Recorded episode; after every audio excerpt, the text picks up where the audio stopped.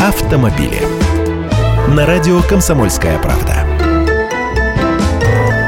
Здравствуйте, я Андрей Гречаник. Бензин снова дорожает. На столичных АЗС литр 98-го перевалил в цене за 40 рублей. Мало кто его покупает, он только для дорогих и быстрых машин. Но симптом на лицо, суммы на ценниках разменяли пятый десяток. Да и фирменные разновидности 95-го уже тоже стоят под 40, потому что биржевые цены на бензин в конце мая-начале июня вновь перешли к устойчивому росту.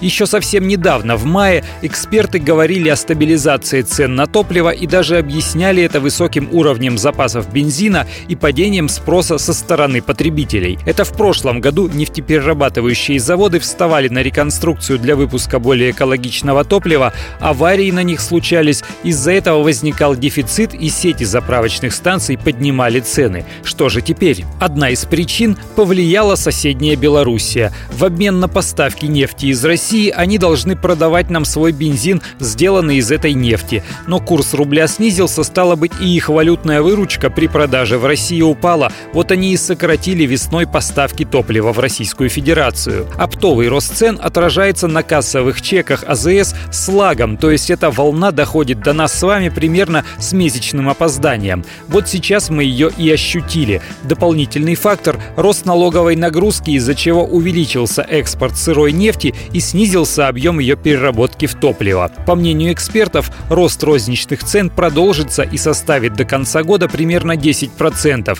То есть 40 рублей за литр 95-го – это уже недалекая перспектива.